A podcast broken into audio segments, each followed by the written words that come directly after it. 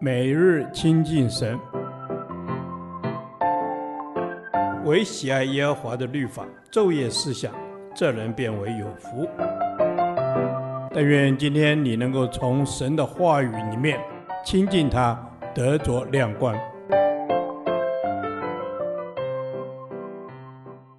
士师记第三十天，士师记十四章十至二十节，放纵私欲。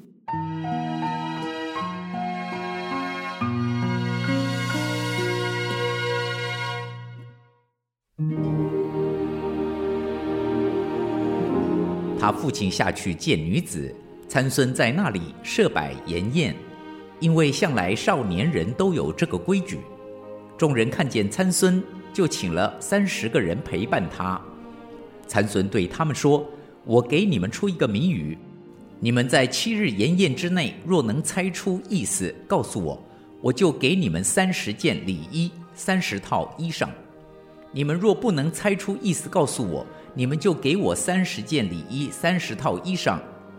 他们说：“请将谜语说给我们听。”参孙对他们说：“吃的从吃者出来，甜的从强者出来。”他们三日不能猜出谜语的意思。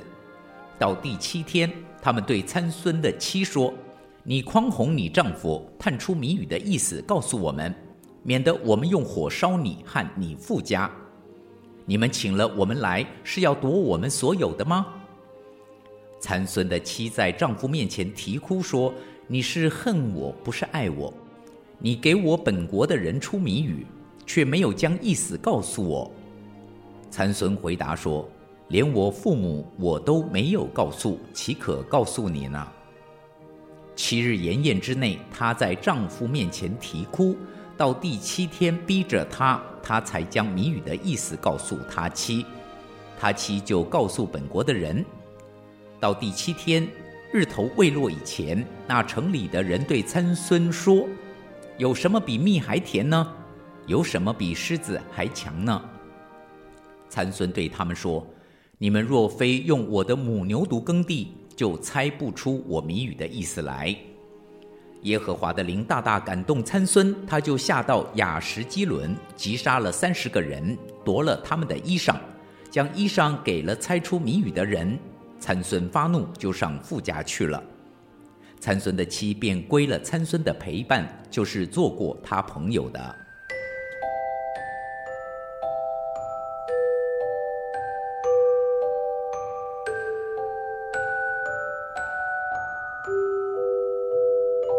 我们在参孙娶非利士女子的事上，发现他的行为与外邦人几乎没有差别。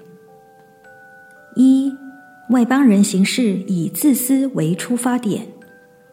一，非利士人威胁参孙的妻子。非利士人因为猜不出参孙所出的谜语，同时也不甘愿失去财物及面子。所以用威胁的手段来逼问参孙的妻子。世人会为了名利、地位和自己的生存而不惜采用不正当的手段强取豪夺，置他人的权益甚至生死不顾。二，参孙之妻用啼哭逼问丈夫。参孙之妻没有智慧面对族人的威胁。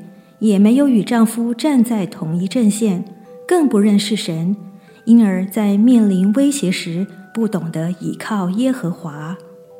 人若不认识神而失控，失去盼望，找不到出路，很容易让自己陷入情绪的漩涡，不可自拔。三，参孙的岳父将其妻给了别人。参孙岳父见他发怒离开。以为他恨恶自己的女儿，便把女儿嫁给别人。这表示他不明白婚姻的真谛，也不看重婚姻的忠诚，轻易地将已婚的女儿给别人为妻。二，参孙行事与外邦人无异。一，娶妻，眼目的情欲。参孙看见非利士女子，便喜悦她，硬是要娶她。不顾律法不能娶外邦女子的规定。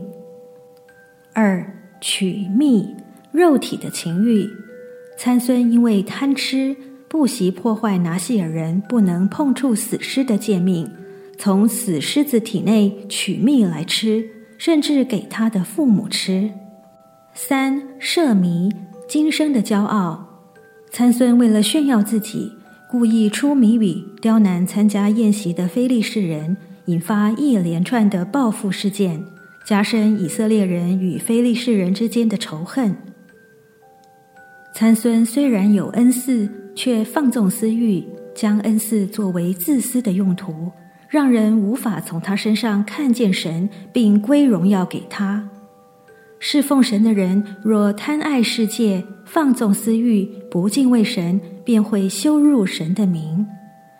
因此，教会必须谨慎，选择领袖不仅要有恩赐，更要有属灵的品格，才能为教会带来真正的祝福。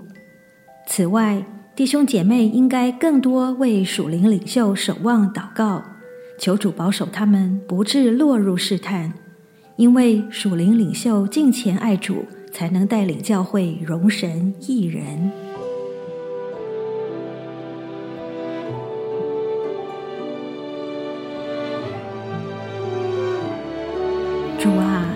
求你给我爱你的心，我以认识主耶稣基督为至宝，将万事看作粪土。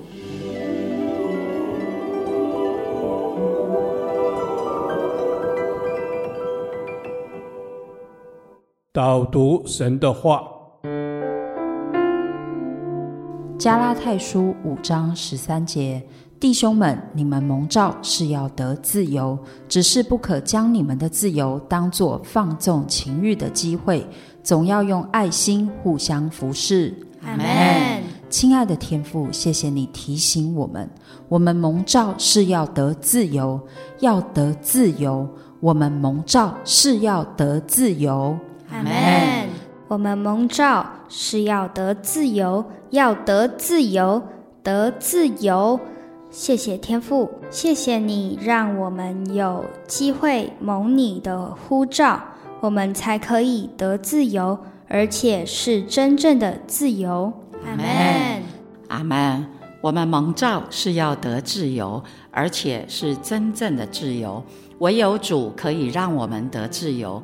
得真正的自由，只是不可将我们的自由当作放纵情欲的机会，不可将这自由当作放纵的机会。阿门。